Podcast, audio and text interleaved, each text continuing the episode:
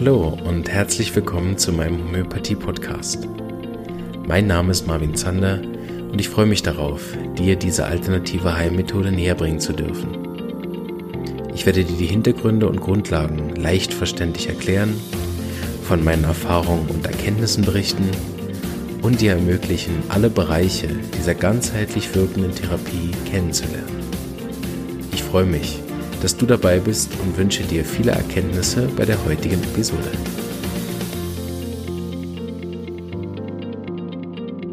Hallo und herzlich willkommen zu einer weiteren Folge von meinem Podcast. Heute habe ich mal wieder einen Interviewgast zum äh, Thema genuine Homöopathie. Wir kennen ihn auch schon, er war schon mal im Podcast ganz kurz drin, als wir über Otto Brunn die Vorberichterstattung gemacht haben. Und äh, da ist er wieder ein Freund, den ich inzwischen wirklich auch die Hand schütteln durfte und kennenlernen durfte, Stefan Reis. Hallo. Hallo Marvin, vielen, vielen Dank. Für die, die vielleicht die erste Folge noch nicht gehört haben, stell dich doch noch mal bitte kurz vor. Na gut, ähm, mein Name ist Stefan Reis, ich bin Heilpraktiker in Deutschland, äh, genauer gesagt in Mülheim an der Ruhr im Ruhrgebiet. Das bin ich seit 1987. Mhm. Ähm, ich habe äh, außerdem eine Homöopathie-Schule, das ist die Dynamis-Schule für Homöopathie. Ich habe mit meinem äh, Freund und Kollegen Thomas Mickler zusammen einen kleinen Homöopathie-Verlag, mhm. wo wir aber nicht regelmäßig was machen, der Quibus Verlag.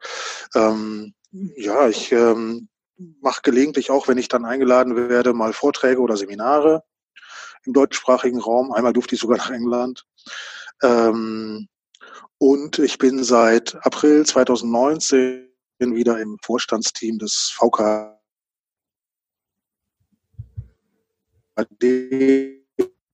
das ist für klassisch homöopathisch arbeitende Heilpraktikerinnen und Heilpraktiker in Deutschland. Wir haben leider ein Problem, dass die Internetleitung nicht gut ist. Ich weiß nicht genau, okay. er zeigt das bei dir an, dass ja. deine nicht gut wäre. Meine ist nicht gut. Ich warte mal, ich kann natürlich mal, ich habe äh, ich habe eine LAN-Verbindung, ich kann mal das WLAN anmachen und gucken, ob das dann aus deiner Sicht besser ist. Bin auch nicht ganz sicher, ob es wirklich an dir liegt. Hm. Er hat es auf jeden Fall bei dir angezeigt. Ich weiß allerdings nicht, wo er meins anzeigt. So, jetzt zeigt er bei mir eine WLAN-Verbindung an, die jetzt nicht so wahnsinnig toll ist, aber du hörst mich noch? Ja. Und? Hast du eine bessere Anzeige jetzt? Ja, jetzt ist es wieder weiß. Okay, probieren wir mal. Okay, soll ich nochmal? Oder weißt du nicht, was der jetzt auch, was du aufgezeichnet hast? Nein, nein, also ich habe den letzten Teil da nicht mit drauf. Also der Quibus Verlag ist noch drauf. Ich mache einfach nochmal von vorne. Gut. Ja. Also, äh, ich bin Heilpraktiker in Deutschland, in Mülheim an der Ruhr. Das ist mitten im Ruhrgebiet. Und äh, das bin ich seit 1987. Und mhm. ähm, daneben habe ich eine Homöopathieschule, die Dynamis-Schule für Homöopathie seit 1994 und ähm, ich habe einen kleinen Verlag zusammen mit dem Thomas Mickler, ein Freund und Kollege und ein Absolvent des ersten Lehrgangs der Dynamis-Schule. Das ist der Quibus Verlag, wo wir kleinere Sachen machen. Und ähm, dazu bin ich seit April 2019 wieder im Vorstandsteam des VKAD, was der äh, Verband klassischer Homöopathen Deutschlands ist. Das ist wiederum ein Berufsverband für Heilpraktikerinnen mhm. und Heilpraktiker hier in Deutschland. Super, vielen Dank. Ich habe dich vor allem nochmal eingeladen, weil ich in Ottobrunn deinen Vortrag holen durfte über genuine Homöopathie. Und ähm, da haben wir ja dann versucht, die Dana, die Angelika und ich, je nachdem, wer den gesehen hat, so eine kleine Zusammenfassung immer zu machen von dem Vortrag. Und das wird ihm natürlich überhaupt nicht gerecht. Und da haben wir noch einen kurzen Mailkontakt gehabt und haben dann beschlossen, ach, wir machen doch nochmal eine richtige Folge da drauf, weil ähm, ich dann auch nicht alle Punkte so sauber rüberbringen konnte, wie das dem dann entspricht. Und deswegen fand ich eine super Idee. Da äh, denke ich, haben alle, die äh, dazu gehört haben, sicher gern, wenn sie eine, eine Folge haben von dir, wo du das nochmal äh, darlegen kannst, die Grundprinzipien von dem. Und ich werde dann ein paar Laien-Nachfragen stellen. Das kann ich nicht glauben, dass das Laien-Nachfragen sind. Nein. Okay. Vielleicht fängst du bei dem Begriff an. Genuine Homöopathie. Ja, also der Begriff wurde, wenn ich mich da richtig erinnere, Anfang der 90er oder Ende der 1980er Jahre von, äh, von einem Arzt geprägt, Will Klunker, ein deutscher homöopathischer Arzt, der aber in der Schweiz lebte. Mhm. Und ähm, Die äh, Begründung war, dass man äh, zu der Zeit unter der klassischen Homöopathie so viele verschiedene Strömungen äh, verstand und sich auch ständig neue entwickelten zu der Zeit, dass es da keine scharfe Trennlinie mehr gab. Und Klunker wollte eigentlich mit äh, dem Begriff genuine Homöopathie eine ursprüngliche Homöopathie basierend auf den Anweisungen Hahnemanns abbilden. Mhm. Ähm, daher kommt der Begriff, also nochmal in Abgrenzung zu dem, was sich dann unter klassisch mit der Zeit halt einfach so tummelte und auch ja schon nach damaligem klassischen Verständnis da gar nicht mehr reingehörte. Ja. Aber trotzdem gehört die genuine Homöopathie zu der klassischen Homöopathie. Das habe ich richtig verstanden. Ja, würde ich, nee, würde ich so, würde ich gar nicht so subsumieren. Ah, okay, also, ähm, naja, wenn wir, wenn wir unter der klassischen Homöopathie die Form von Homöopathie verstehen, die ähm, etwa in den 1980er, 90er Jahren überwiegend unterrichtet wurde an den deutschen Schulen oder an den Schweizer Schulen. Und wenn wir da an Namen denken wie Künzli oder Vögeli, ähm, dann äh, meinen wir eigentlich nicht die genuine Homöopathie, sondern dann meinen wir eine äh, Homöopathie, die auf den, den ähm, Lehrinhalten oder Lehrmeinungen von James Tyler Kent basiert. Mhm. Denn ähm, und das ist auch genau schon das Problem, denn die Homöopathie war ja, wenn man es mal historisch betrachtet, äh, nach Hahnemanns Tod äh, im deutschsprachigen Raum fast nicht mehr existent in dieser ursprünglichen Form. Das starb so weg mit den Schülern, die Hahnemann hinterlassen hat. Ja. Und dann gab es in den USA diese, diese Hochzeit der Homöopathie, mhm. ja, zum äh, zweite Hälfte des 19. Jahrhunderts. Und äh, dort entwickelte sich die Homöopathie aber weiter. Ja. Und äh, einer der letzten großen Protagonisten war dann halt James Tyler Kent gegen Ende des 19. Jahrhunderts. Und der veränderte aber, er war da nicht der Einzige, aber er veränderte dann relativ viele grundlegende äh, Dinge in der Homöopathie und zwar so, dass sie zum Teil gar nicht mehr zu dem passten, was Hahnemann an Anweisungen gegeben hatte. Mhm. Und es geht jetzt erstmal darum, bei der Trennung zwischen genuin und klassisch ähm, darzulegen, wo da der Unterschied besteht und wo genau die, die Bruchstelle ist, ähm, wo eine Homöopathie, wie Hahnemann sie betrieben hat, wie er sie, wie er sie ähm, gelehrt hat und auch wie seine direkten Schüler die dann ausgeübt haben und weiter tradiert haben, ähm, wo diese Bruchstelle zwischen dieser Homöopathie liegt und dann der sogenannten klassischen. So ist es eben vor allen Dingen Kent und Hahnemann, die sich da gegenüberstehen, wenn man sozusagen die genuine Homöopathie herausfinden will. Ne? Das sind dann gibt ja inzwischen viel mehr Strömungen auch, Mandalavori, Shankaran, da gibt es ja die dollsten Sachen, die ich jetzt auch alle kennengelernt habe. Mhm. Aber die genuide Homöopathie orientiert sich dann hauptsächlich am Organon 6? Ja, kann genau. man so sagen. Gut. Mhm. Das finde ich insofern interessant, weil wir an der Schule beides unterrichtet bekommen. Also die, die äh, Prinzipien von Kent ist ein Pflichtbuch, wie auch Organon 5 und 6 sind Pflichtbücher. Das ist deswegen so, weil ähm, Dr. Hughes noch nach Organon 5 unterrichtet worden ist, aber in der Schule sozusagen Organon 6 lehrt. Aber deshalb gibt es auch immer wieder diese Gegenüberstellung, dass wir auch die Unterschiede zwischen den beiden Organon wie sehen, was hat Hahnemann denn auch explizit ergänzt und weggelassen in Organon 6. Ähm, und am Schluss entsteht, glaube ich, bei uns, wenn ich das so richtig durchschaue, ein großartiger Mix. Nicht als Wertung gemeint, sondern als großer Mix aus den beiden Seiten. Deshalb fand ich den Vortrag sehr interessant. Er hat mich damit begonnen, dass du das so ein bisschen auseinander gemacht hast. Vielleicht müssen wir nicht vollständig machen, aber dass du so die Kernsachen an Unterschied vielleicht mal heraus. Hm. Also zunächst mal äh, meine ich, dass man äh, nicht sagen könnte oder kann, dass der Unterschied zwischen genuin und klassisch etwa dem Unterschied zwischen Organon 6 und Organon 5 entspricht. Also, ähm, denn so viele, so viele methodische Unterschiede gibt es ja zwischen den beiden Auflagen am Ende genau. dann auch nicht mehr. Korrekt. Ähm, das liegt, es liegt eher daran, wie Kent das Organon interpretiert hat. Es gibt mhm. ja diese berühmten ähm, Lectures on Homeopathic Philosophy von ja. Kent, die es ins Deutsche übersetzt auch gibt, in denen er das Organon im Prinzip Paragraph für Paragraph durchgeht ähm, und aber auch durchaus vor dem Hintergrund seiner Weltanschauung interpretiert. Mhm. Und da gibt's halt relativ viele Ansichten, die eigentlich nicht dem entsprechen, was im Organon steht. Das mag möglicherweise aber auch noch ein sprachliches Problem gewesen sein. Ähm, aber das nur vorab zu den beiden, zu den beiden Auflagen. Und jetzt äh, musst du mir nochmal sagen, was deine Frage war.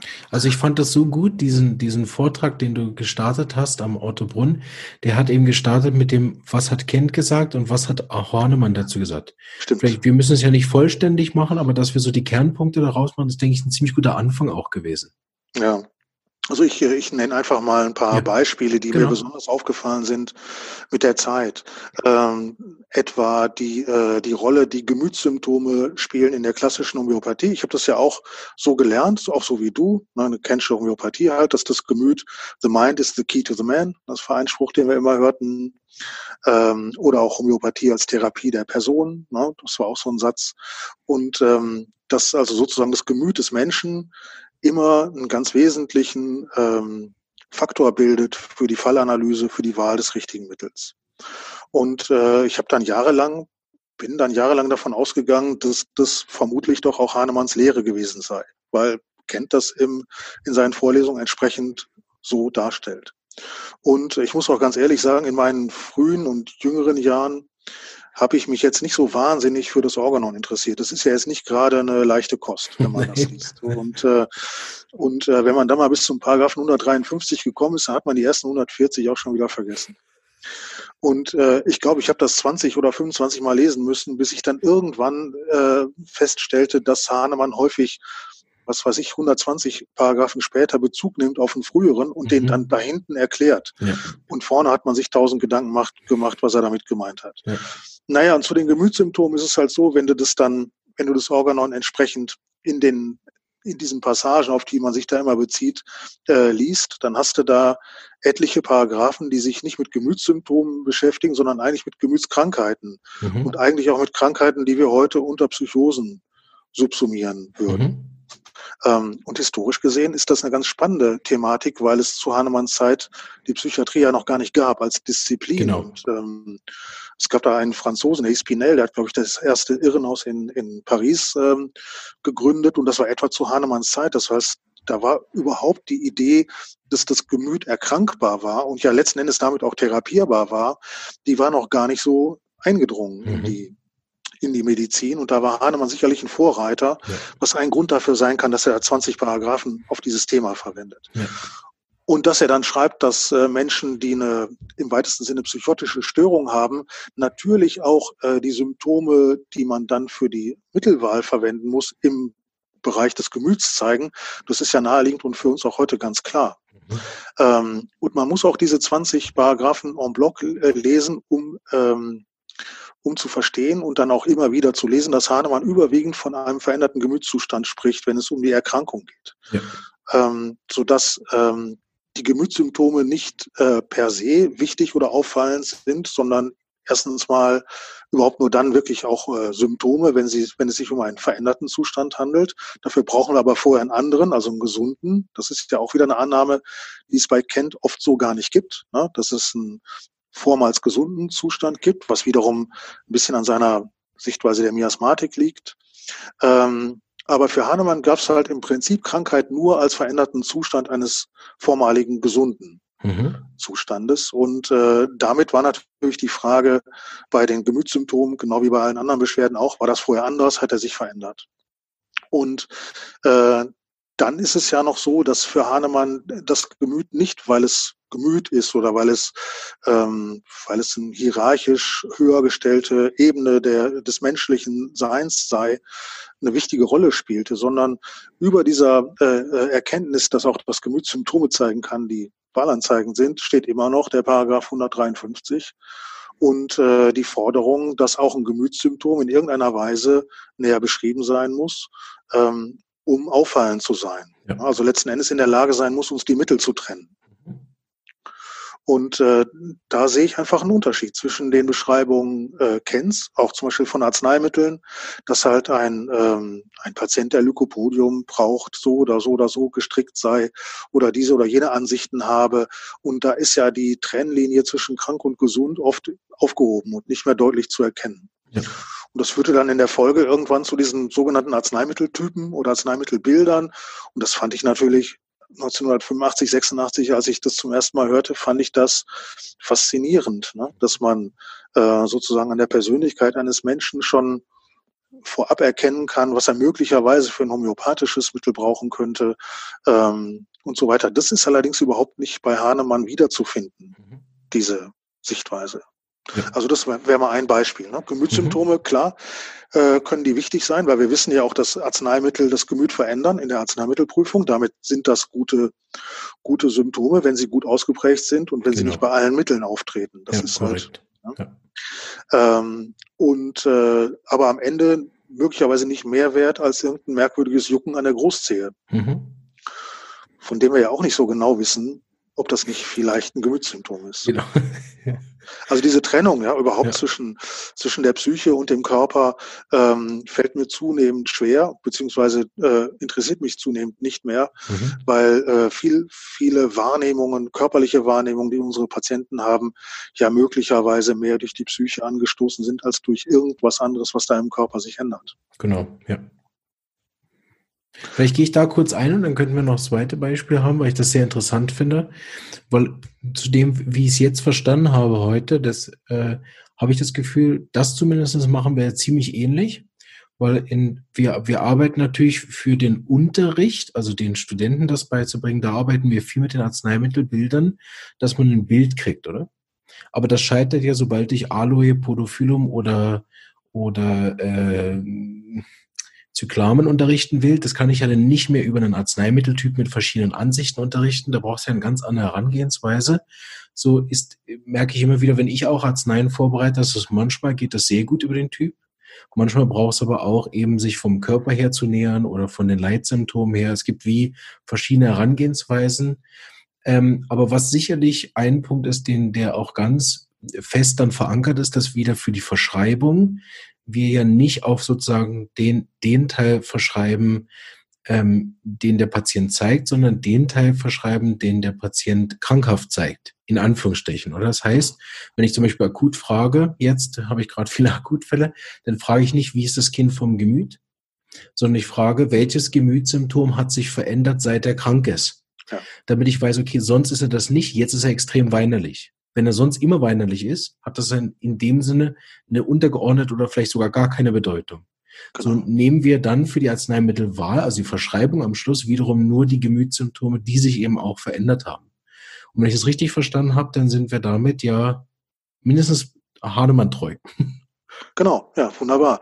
Äh, wobei das mit den Arzneimitteltypen und dem Unterricht, ich unterrichte ja auch und ich, äh, für mich war in den ersten Jahren eine der größten Hürden und eine der größten Aufgaben, mich von diesen Typen zu befreien. Mhm. Also von der Erwartung, dass der Calciumtyp und der Lycopodiumtyp und so weiter dem Bild entsprechen, die mir da damals beigebracht wurden. Ja. Und ähm, ich weiß noch, dass wir einen Referenten hatten, der kam von der DHU aus Karlsruhe mhm. und kam, glaube ich, einmal im Jahr nach Bochum in die Heilpraktikerschule und erzählte uns dann, dass er am liebsten in Karlsruhe in der Straßenbahn, in der Tram fährt. Und da setzt er sich ganz hinten rein und dann macht er sich einen Spaß daraus zu schauen, wer so alles einsteigt. Also der mhm. Herr Lykopodium, die Frau Calcium, die Frau Sepia und so weiter. Das sind ja sehr sehr plastische Bilder, die kann man sich auch gut einprägen. Man, es fällt einem auch sofort jemand ein aus der Korrekt, Bekanntschaft. Ja. Und, ähm, oder einen selber, gell? Ja, oder, oder so. ähm, und dann, ähm, und dann sitzt du in deiner Praxis, machst eine Analyse, kommst auf Sepia und schaust nochmal deine Patientin an und dann ist das gar keine. Dann ist das ein Mann und der ist, ähm, der entspricht auch überhaupt nicht irgendeinem Typ und dann denkst du dir, ähm, naja, also Sepia kann ich dem jetzt eigentlich nicht geben. Also mhm. diese Hürde ist, äh, das, du lachst jetzt und ich lache jetzt auch, aber ich finde es im Nachhinein auch irgendwie witzig. Aber es ist tatsächlich so, dass sich diese Bilder uns so eingeprägt haben, dass das wirklich schwer fiel, das ähm, loszulassen. Oder auch ähm, Symptome, die du erwartest für ein bestimmtes Mittel. Und dass du sagst, ja, aber es ist doch, aber wenn der jetzt nicht unruhig ist, dann kann das doch nicht Arsen sein ne, zum Beispiel. Ja. Ähm, oder wenn er keine Schwäche zeigt, dann kann das doch nicht Arsen sein. Ähm, weil man einfach erwartet, dass diese Symptome da sind, was natürlich völliger Nonsens ist. Also wenn es Arsen ist, dann ist es Arsen und ob da die Unruhe dabei ist oder ob der einen hippokratischen Gesichtsausdruck hat oder nicht, das spielt da erstmal keine Rolle. Ähm, und diese Bilder loszulassen und wirklich unvoreingenommen in eine Anamnese zu gehen und unvoreingenommen auch in eine Fallanalyse zu gehen und dann nicht vielleicht auch irgendwie unbewusst ähm, eine Rubrik mitzunehmen, in der gerade das Mittel steht, das ich sowieso da gerade zu sehen glaube, das ist unheimlich äh, schwer. Und deswegen ähm, lasse ich diese Bilder heute im Unterricht komplett sein und äh, mache das überhaupt nicht mehr und äh, äh, hoffe jedenfalls da nicht ähm, ähm, eben diese Kurzschlüsse mit zu imprägnieren. Also finde ich einen sehr guten Punkt. Ich habe das auch in meinen, vor allen Dingen so rund um das fünfte Praxisjahr hatte ich eine recht große Krise, wo ich auch viel das festgestellt habe, dass ich sage, ja gut, also der, der hm, hatte, der hatte ein paar Arsensymptomen, aber er hat dann das nicht oder so. Also mich von den Bildern zu lösen, war auch ein großer Schritt äh, der, der nötig war. Und das versuche ich auch immer so zu unterrichten, dass ich mhm. immer versuche zu sagen, also erstmal ist es heute nur ein Ausschnitt von der Arznei, die ist weder vollständig noch sonst irgendwas. Und was ich eben neu mache für die Vorbereitung, ist mir von verschiedenen Autoren deren Zentrum anzuschauen. Das hilft sehr gut, weil am Schluss muss ich ja trotzdem wissen, was der Kern von Arsen ist. Ne? Auch wenn es dann vielleicht keine Gemütssymptome oder kein Auslöser ist im Zentrum. Aber auf irgendwelche Symptome muss ich mich ja dann auch wieder verlassen können, oder? Und dazu muss ich selbst wieder die Erfahrung machen, okay, Unruhe ist es nicht, Schwäche ist es nicht, sondern meistens ist die Kombination dann aus einigen Symptomen. Mhm. Aber das finde ich auch sehr wichtig, dass es, dass ähm, eben diese Bildermethode, äh, wenn man sie zu exzessiv studiert, einen dann, einen dann blind macht für die anderen, in Anführungsstrichen, äh, Varianten der Arznei, die ja, wie es halt auch aussehen oder sich verhalten kann, sondern dass man sich dann eben mehr auf den Kern fokussiert, wo es dann wirklich heilt. Ich glaube, Hahnemann schreibt es ja auch so ähnlich, ne? Was an den Arzneien das Heilende ist. Mhm. Aber das ist jetzt die nächste Frage und damit sind wir beim Paragraphen 153, wenn du möchtest. Ja, sehr gern. ähm, aber gerade noch mal ganz kurz noch mal eben zu den äh, zu diesen quasi Oberbegriffen oder Bildern oder so. Also als als Eselsbrücke finde ich die ja auch ganz passend. Was ich aber äh, auch festgestellt habe, seit ich mit äh, diesem Symptomlexikon als Werkzeug arbeite, kommt es häufiger vor, dass sich ein Mittel zeigt, das ich überhaupt nicht kenne. Mhm. Mangan zum Beispiel oder Magnesium muriaticum. Das sind so Mittel, von denen habe ich keine Bilder, die habe ich noch nicht oft gegeben. Jetzt mittlerweile weiß ich ein bisschen mehr, weil ich mich damit beschäftigen musste, weil ich Fälle hatte, die das Mittel brauchten. Genau. Aber, aber ähm, die äh, haben sich einfach durch die Analyse ergeben und mhm. da hätte, hätte mir oder da hat mir in diesen Fällen also Materia Medica Kenntnis vorher überhaupt nichts genutzt. Beziehungsweise möglicherweise hätte sie sogar geschadet, wenn sie dazu geführt hätte, dass ich dann irgendein Mittel gedacht hätte, das ich halt im Kopf habe. Mhm. Und damit möglicherweise die, die Wahrscheinlichkeit, dass es Mangan sein kann, gar nicht ventiliert hätte. Ja, und dann korrekt. schaust du auch wieder anders auf eine Analyse, dann denkst du, okay, da vorne steht Mangan, aber das wird es ja wohl nicht sein. Kurz dahinter steht Sepia, das, da habe ich jetzt ein gutes Gefühl und so weiter. Das heißt, hm, ich frage mich mittlerweile tatsächlich, äh, ob es besser ist, Mittel nur so ein bisschen zu kennen, mit wenigen Leitsymptomen, mhm. oder komplett tatsächlich sich zu, äh, sich äh, zu bemühen, das Mittel aus der Prüfung heraus zu studieren in Stunden oder tagelangen Sitzungen äh, oder gar nichts zu wissen. Also sich wirklich leer zu machen. Ich ist sicherlich gut, äh, was zu wissen über die Arzneien. Ich, insbesondere in Akutfällen, da hast du natürlich nicht die Zeit zu studieren. Das muss man wissen, klar. Ja. Aber ich glaube, manchmal ähm, also manchmal ist der Gedanke in mir ganz angenehm oder charmant, äh, vielleicht Materia Medica weniger zu wissen und mit weniger Voreingenommenheit, wenn ich, also in eine Analyse zu gehen. Und wenn ich die ordentlich mache, muss ich ja das Mittel zeigen da vorne, ja. das muss da vorne aufkreuzen und dann kann ich es immer noch lesen. Aber das ist so eine Überlegung, die ich auch noch ja. nicht so sehr lange habe. Gut, Paragraph 153. Also das ist natürlich ein Paragraph, der ähm, das ist wahrscheinlich bei dir genauso äh, gewesen, wie das bei mir war. Als ich Homöopathie lernte, hatten wir in der Heilpraktikerschule einen ziemlich guten Lehrer, der war befreundet mit dem Adolf Vögeli aus der Schweiz. Und der Vögeli kam ja auch einmal im Jahr nach Bochum und hat da unterrichtet. Ja. Und unser Lehrer hieß Surmann. Und ich weiß noch, dass sicherlich eine der, der absoluten äh, äh Doktrinen war, äh, dass ähm, die Auswahl der Symptome, der auffallenden Symptome eben im Paragraphen 153 definiert wird, was das ist und ähm, dass es im Prinzip im Wesentlichen darum geht, in einer Anamnese oder bei der Fallanalyse äh, also Symptome zu identifizieren, die diesem Paragraphen entsprechen. Mhm. Und äh, die, äh, die Interpretation des Paragraphen 153, die war damals nach Kent, die, dass ähm, die Symptome besonders auffallend sind, die in irgendeiner Weise schräg sind, absonderlich sind, unerwartet sind, überhaupt nicht in diese Pathologie passen oder solche Symptome sind, wo man sagt, wow, das habe ich noch nie gehört. Entweder noch nie bei dieser Krankheit oder überhaupt noch nie. Es ist wirklich abgedreht und so weiter. Und ähm, Kent hat ja auch äh, diese Passage aus dem Paragraphen 153 mit strange, rare and peculiar übersetzt. Und ähm, wenn man jetzt meint, dass strange merkwürdig heißt, weil es die englische Übersetzung ist, dann ist das ja nicht ganz richtig. Ne? Weil merkwürdig im Prinzip heißt, dass es, es ist würdig, dass man sich merkt. Ja. Und ähm, äh, ansonsten ist dieser, äh, also diese Interpretation der Bedeutung des Paragraphen 153 ist meines Erachtens falsch und führt einfach dazu, dass man ähm, auf Dinge achtet oder auf Dinge wartet in der Anamnese, die möglicherweise gar nicht so zielführend sind, weil die abgedrehtesten und schrägsten Symptome haben ja dann oft das Problem, dass es dazu kein Gegenstück in der Materia Medica gibt. Recht.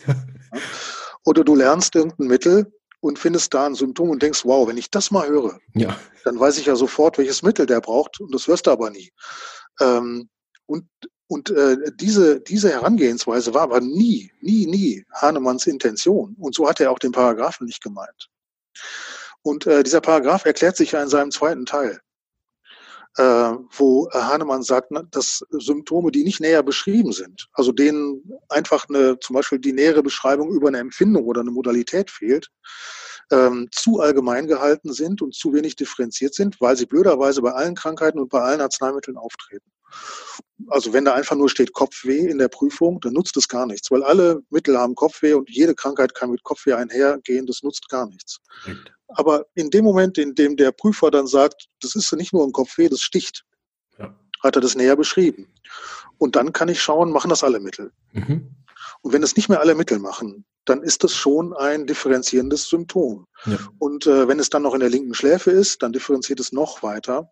Ähm, und äh, für Hahnemann und auch für Bönninghausen war der Begriff charakteristisches Symptom oder 153er Symptom, wenn man so will, einfach nur ähm, das Verständnis, äh, dass ein Symptom näher beschrieben wird, mehr als eben nur so ganz abstrakt als Durst oder Angst oder Kopfweh oder Durchfall. Und in dem Moment, in dem es näher beschrieben wird, kann es charakteristisch sein, was noch ein bisschen davon abhängt, wie gesagt, ob alle Mittel das dieses Symptom erzeugen oder nicht. Ne, wenn du dir jetzt äh, drückende Kopfschmerzen anschaust, das macht tatsächlich jedes Mittel in der Prüfung. Und insofern nutzt das wieder nichts, weil es uns die Mittel nicht trennt. Korrekt. Aber nur im Hinterkopf oder nur am frühen Morgen um vier, mhm. das ist dann die Differenzierung oder die nähere Beschreibung. Ja. Und äh, somit spielt es überhaupt gar keine Rolle, ob das jetzt ein Gemütssymptom ist oder ein Allgemeinsymptom oder ein, oder ein Partikularsymptom. Das war eigentlich keine, das war keine Überlegung Hahnemanns oder der frühen Homöopathen. Und man muss eben auch nicht auf diese Sensationen warten. Ne? Mhm. Wir müssen einfach nur ähm, herausfinden, ob es Modalitäten gibt, ob die Schmerzempfindung irgendwie näher zu beschreiben ist, ähm, ob es Begleiterscheinungen gibt äh, dieses einen Symptoms. Und schon haben wir möglicherweise hochgradig auffallende und charakteristische Symptome im Krankheitsfall. Ja.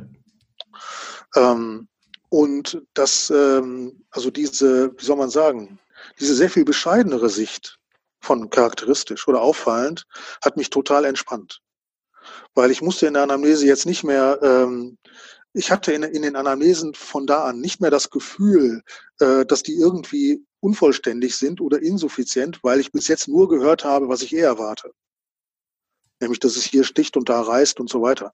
Ja. Und mittlerweile kann ich damit total zufrieden sein. Und wenn es gut beschrieben ist, kann mir das ähm, wunderbaren Simile äh, präsentieren und ich brauche wirklich keine, äh, keine Symptome, die rare sind oder die strange sind. Ja. Ich brauche die einfach, ich brauche einfach nur näher beschriebene Symptome. Mhm. Und äh, diese, dieser bescheidenere, diese bescheidenere Sicht hat mich total entspannt. Und ich finde Entspannung in der, selbst als Therapeut in der homöopathischen Praxis weniger Druck haben, ist schon mal ein ganz wesentlicher Punkt. Ne? Ich glaube, wenn man, ja. wenn man anfängt in der Praxis als junger Homöopath oder als junge Homöopathin, hat man unheimlich viel Druck. Und ähm, man kann sich so viel nehmen. Ne? Es gibt so viele Doktrinen und Do's und Don'ts, die so in der Homöopathie rumgeistern. Ähm, man muss ja das Gefühl haben, dass man relativ schnell vieles falsch machen kann und dann ist der Fall versaut und was weiß ich was alles. Ja. Mhm. Naja. An dem Punkt finde ich es noch ganz interessant, dass wenn man dann auch noch eng mit, mit verschiedenen Repertorien zusammenarbeitet, man ja auch viele 153er Symptome entweder gar nicht im Repertorium vertreten findet oder dass man dann immer nur ein einziges Arzneimittel vertreten findet und als du meinst Brava, Kensche. Du meinst Kensche 153er Symptome. Na, grundsätzlich. Naja, nee, Hahnemannsche findest du schon, weil du findest einfach die Rubrik Kopfschmerz stechend links.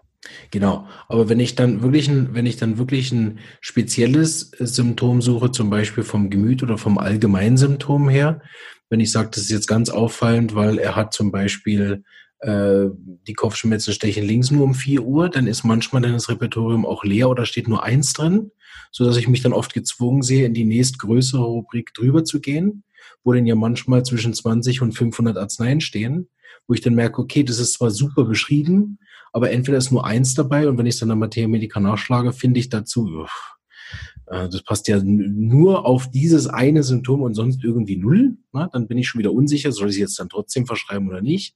Unter der nächsthöheren Rubrik muss ich ja dann wieder so als ganz braver Student, wie ich das dann mache, jedes Mittel dann durchlesen und dann begegnet mir Mangan, wo ich dann wieder nichts weiß.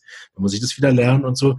Das, diese Art der, der Fallanalyse hat mir zwar sehr viel Materia Medica Wissen gebracht, aber vielleicht jetzt die Frage an dich, dass zwar dieses Mathematikerwissen übers Repertorium die einzelnen Mittel zu studieren, äh, bringt mich aber der Entscheidung ja trotzdem nicht näher, weil ich habe ja immer noch 20 Arzneien, die jetzt Kopfschmerzstechen links haben. Genau, es bringt dich überhaupt nicht der, äh, der Arzneiwahl näher. Und genau. letzten Endes musst du dich auch fragen, ob dir das tatsächlich Materia Medica Kenntnis verschafft, weil du hast natürlich ganz viele Einzelsymptome, die du findest. Und was du gut, gut memorieren kannst, sind diese sensationellen Symptome, diese, wo nur ein Mittel drin steht. Ähm, in der genuinen Homöopathie verwenden wir ja zum Beispiel das Taschenbuch, das therapeutische Taschenbuch von Bönninghausen. Mhm. Und der hatte ja auch eine nicht sehr eigene, sondern eine an Hahnemann sehr stark angelehnte Sicht des Begriffs eines Genius einer Arznei zum Beispiel. Mhm. Das heißt, die Frage, die sich jetzt hier anschließt, ist, wie lerne ich Materia Medica und was von dem Mittel muss ich eigentlich lernen und was von dem Mittel ist wirklich lernenswert? Mhm. Und äh, wenn du es mit dem Repertorium lernst und auf kleine Single Remedy Rubrics schaust, dann ähm, und, und dann meinst, dass du dir die vielleicht besonders einprägen solltest, diese auffallenden Einzelsymptome, dann ähm, meinst du nicht, nee. Ähm, aber dann, äh, oder wenn du auch mit solchen Rubriken arbeitest, dann, ähm, dann hätte äh, Bönninghausen äh, immer zunächst die Frage gestellt, was ist denn eigentlich der Genius der Arznei? Mhm. Und das beste Beispiel, das ist leider, wird leider immer wieder verwendet und es langweilt die meisten Zuhörer auch mittlerweile, ist dieses, ist diese Kasuistik mit der Lohnwäscherin vom, vom Hahnemann, der genau dieses Phänomen des Einzelsymptoms darin theoretisch beschreibt und das Problem, was man damit hat, auch löst. Denn diese Frau kommt zum Hahnemann und und auf diesen, auf dieser, auf diesem, ähm, auf dieser Erklärung basiert letzten Endes auch die, das ganze Konzept des Taschenbuchs von Bönninghausen. Deswegen ist das schon lehrreich. Und wenn ich darf, würde ich es kurz gerne erzählen. Ja, unbedingt. Mich langweilt also, nicht. Super. Ähm, also diese Lohnwäscherin war eine Patientin Hahnemanns und kam mit einer, mit einer Beschwerde, die sie hatte. Sie hatte stechende Schmerzen im Bereich des, äh, der Magengrube mhm. beim Gehen und vor allen Dingen, wenn sie dann ähm, stolperte oder fehltrat. Mhm. Und dann stach das irgendwie in die, ins Epigastrium. Ja. Und dann hat Herr Hahnemann ja kein Repertorium gehabt, aber der kannte seine Mittel und ihm fiel sofort ein, dass es ein Mittel gibt, das genau dieses Symptom hat. Genau dieses. Aber nur eins. Und das war Pulsatilla. Mhm. Und er wusste aber zugleich, dass Pulsatilla nicht das richtige Mittel sein kann. Weil mhm. erstens Pulsatilla beim Gehen eigentlich eine Verbesserung hat. Korrekt. Ja. Und keine Verschlimmerung wie diese mhm. Patientin. Und dann hatte die auch noch ein paar Nebensymptome. Die hatte Verdauungsbeschwerden, die hatte auch eine Stimmungsveränderung und die hatte Zyklusstörungen und so weiter und so weiter. Äh, und er, er, hat, äh, er hat dann gesagt, Pulsatilla hat zwar, deckt zwar die Hauptbeschwerde der Patientin ab, aber deckt die anderen Symptome nicht ab und passt mit, mit seinem Genius oder mit der Hauptwirkung eigentlich nicht. Korrekt. Ja? Ja. Und er hat am Ende ein Mittel gegeben, das dieses Symptom, das die Patientin hatte, nicht abdeckt. Mhm. Ähm, aber zum Beispiel beim Gehen oder insbesondere beim Stolpern oder beim Fehltreten Stechen an allen möglichen Stellen des Körpers macht. Mhm. Und das ist Bryonia. Mhm. Ähm, Und äh, außerdem deckt Brouillon ja alle Nebensymptome auch noch. Aber im, Wesentlichen geht es um die Differentialdiagnose dieses einen Symptoms. Ja. Das heißt also, wenn du jetzt in deinem Kenschen-Repertorium eine lokale Rubrik findest, zum Beispiel Stechen in der linken Schläfe von innen nach außen, dann hast du da die Mittel drin, die genau dieses Symptom in der Prüfung erzeugt haben. Und du hast Mittel da drin, die genau dieses, dieses äh, Symptom in Krankheitsfällen beseitigt haben. Nach, der Hahnemannschen, nach dem Hahnemannschen Verständnis müsstest du aber eigentlich all die Mittel noch da reinschreiben, die auch charakteristisch ein Stechen von innen nach außen haben. Denn genau. wenn die das in der Prüfung, ähm, bei, das sind ja dann nur zehn Prüfer oder fünf Prüfer, und wenn die das an fünf, sechs, sieben verschiedenen Stellen des Körpers verspüren, dann, ähm, dann rechnet er sozusagen das hoch und sagt, dann kann das Mittel das aber an allen Stellen heilen. Ja. Und, äh, und Bönninghausen hat das, hat das nochmal äh, mit Asaföti da erklärt, gerade dieses Stechen von innen nach außen. Und äh, man verallgemeinert sozusagen ein Zeichen oder ein Symptom, das äh, mehrfach in der Prüfung auftritt. Das muss es aber zunächst mal, damit wir überhaupt sicher sind, dass es vom Mittel kommt. Correct. Und möglichst auch an verschiedenen Organen oder Geweben auftritt. Und dann äh, geht Bönninghausen davon aus, dass das jetzt im Falle einer Schmerzempfindung eben eine Genius-Schmerzempfindung ist. Und ähm, verallgemeinert das insofern, als dass er sagt, diese Schmerzempfindung kann bei einem Kranken geheilt werden, egal wo die auftritt, auch an Stellen, die sich in der Prüfung nicht gezeigt haben. Aber das, das bedeutet, wir haben ein Riesenproblem mit dem Kenschen Repertorium, weil du im Grunde in jede Lokalrubrik alle Mittel nachtragen musst, die ja. diese Empfindung charakteristisch haben. Cool. Damit ist das Kensche Repertorium das unvollständigste Repertorium, das wir haben. Ja. Und solche Repertorien, die dann von sich sagen, sie seien complete oder irgendwie sonst wie, na, die sind eben alles andere als das. Wenn man denn Materia Medica und Charakteristik der Arzneimittel so versteht. Das ist die mhm. Voraussetzung. Korrekt. Ja. Ähm, ja, und ähm, damit sind wir halt im therapeutischen Taschenbuch, wo wir diesen, diesen, äh, diesen Beispiel, dieses Beispielsymptom, das du genannt hast, mit dem Stechen in der linken Schläfe, einfach zerlegen in die einzelnen Bestandteile und dann schauen, welche Arzneimittel decken denn überhaupt charakteristisch ein Stechen von innen nach außen ab. Ja. Und welche Arzneimittel wirken ganz besonders auf die linke Schläfe. Ja. Und bilden eine Schnittmenge und schauen dann, welche dieser Mittel macht vielleicht noch das Symptom, das wir suchen. Was, wo wir übergegangen sind, jetzt rein in der Praxis, gar nicht so sehr dann von der Schule, da machen wir eh einen ganz anderen Repetitorationsthema, das können wir vielleicht ein anderes Mal noch besprechen im Podcast, aber für das jetzt, was wir in der Praxis dazu übergegangen sind, sind dann vor allen Dingen mit den allgemeinen Rubriken zu arbeiten. Genau. Also dann eben zu suchen, allgemeines Stechen und dann eben in der Rubrik zu schauen. Aber das ist dann wieder, wie ich vorher auch schon gesagt habe, oft ein recht mühsames Unterfangen. Vor allen Dingen, wenn ich dann eben, wie du auch gesagt hast, bei dir beim Symptomlexikon, wenn dann da ein Haufen Mittel auftauchen, die ich halt überhaupt nicht kenne. Das ist aber viel Arbeit. Ja, das mit den nicht bekannten äh, Mitteln, das äh, finde ich mittlerweile eher spannend als, ja, äh, als störend. Äh, Sehr gut. Und ähm, im Grunde machst du dann äh, mit deinem Werkzeug, dem Kenschen Repertorium, das, äh, wofür ich halt dann das äh, therapeutische Taschenbuch irgendwann genommen habe, Mitte der 90er Jahre, ähm, indem du da in das Allgemeinkapitel gehst, was ja ursprünglich tatsächlich aus dem Taschenbuch kommt. Ja. Das kommt mal noch dazu. Ähm, und äh, dir dann ja wahrscheinlich nicht die Rubrik Schmerz stechend anschaust, sondern etwas kleinere, etwas näher beschriebene, damit, ähm, damit es dir halt die Mittel trennt. Korrekt, ja. Ja? Und ähm, was noch verbunden ist mit dieser Art zu arbeiten, das hat mich auch total entlastet und entspannt.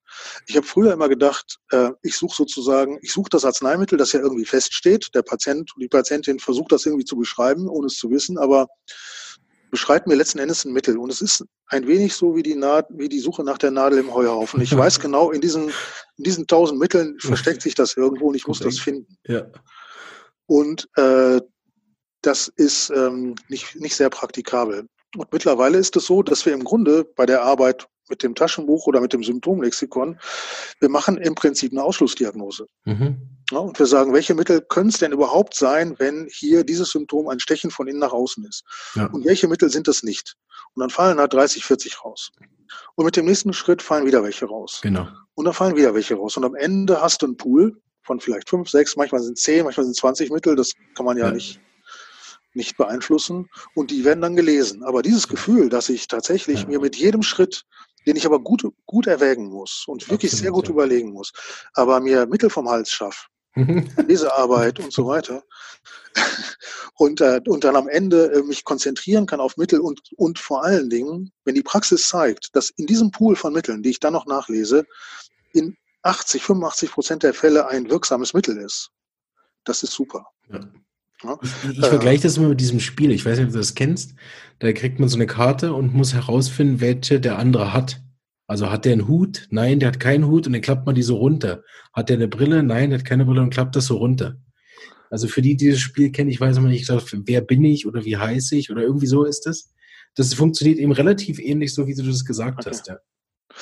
Naja, also, äh, also bei diesem Aspekt geht es mir einfach nur darum, dass äh, man, ähm, dass, wenn ich den, wenn ich meine, ähm, meine Praxis von damals, Ende der 80er, Anfang der 90er vergleiche mit dem, was heute ist, dann ist natürlich das eine, dass da 30 Jahre Erfahrung sind. Das ist natürlich, was das läuft mit. Das hat jetzt mit der Methodik auch nicht so sehr viel zu tun. Aber mhm. der echte Quantensprung kam tatsächlich da, wo ich vom auffallenden Einzelsymptom wegkam, wo ich nicht mehr das auffallende Symptom beim Patienten suchen musste, wo ich nicht mehr inquisitorisch gefragt habe nach irgendeiner Causa, die doch da gewesen sein muss, weil es doch irgendwann angefangen hat, die ja auch bei Hahnemann in den chronischen Krankheiten überhaupt gar keine Rolle spielt als Auslöser.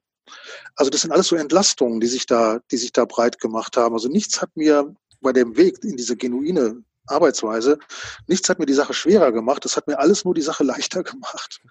Und es kam, also das Einzige, was vielleicht schwieriger ist, ist, dass man manchmal etwas mühsam lesen muss und vergleichen muss. Aber da haben wir jetzt heute eben mit dem Symptomlexikon ähm, technisch gesehen eine super Hilfe. Ja. Ja, aber ähm, alles andere hat mir die Praxis nur erleichtert. Super. Hm. Bei uns bei der Homöopathie, ich versuche mal, ob ich darüber noch ein bisschen was über die genuine Homöopathie verstehe. Wir haben ja wie so Grundprinzipien. Also es sind dann Individualität, das ist dann das Ähnlichkeitsgesetz und so weiter. Ist die genuine Homöopathie auch über sowas aufgestellt? Braucht es das überhaupt für euch? Naja, ich denke, das, das sind Grundsätze, die der Homöopathie grundsätzlich sowieso äh, mhm. Zufall. Ich, ich frage eben deswegen, weil ich festgestellt habe, dass die Grundprinzipien, die wir verwenden, nicht Usus ist. Das war für mich immer auch eine ganz große Überraschung, dass zum Beispiel eben Einzelmittel oder kleinste Dosis, dass das äh, eben keine Grundprinzipien sind von anderen Methoden. Da war ich überrascht. Du meinst von anderen Methoden innerhalb der klassischen Homöopathie? Korrekt, ja.